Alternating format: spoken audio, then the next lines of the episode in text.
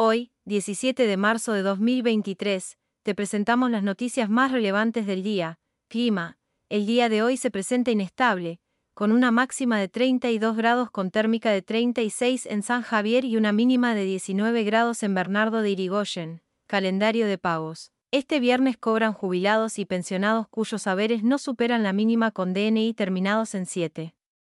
Además, también cobrarán beneficiarios a UH, Alimentar a UH, Hogar y Mil Días con documentaciones finalizadas en 7, SUAF de ANSES con DNI culminados en 7, beneficiarios a UE, Apoyo Alimentario a UE y Alimentar a UE con documentación finalizada en 5, Prenatal y Maternidad con finalizaciones 8 y 9, Asignaciones familiares PNC con todos los números de documentos hasta el 11 de abril. Y asignaciones de pago único con todas las terminaciones de DNI hasta el 11 de abril. Aviso.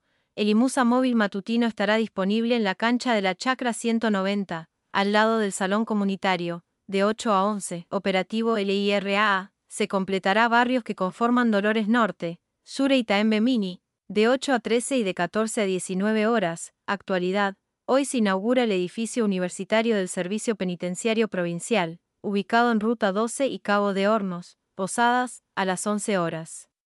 Operativo Integral Municipal. Este operativo se realizará en la cancha de la Chacra 181, de 9 a 12 horas. Deportes. En la Copa Libertadores 2023, tercera fase, vuelta, el Sporting Cristal, Perú, venció al Huracán por 1 a 0.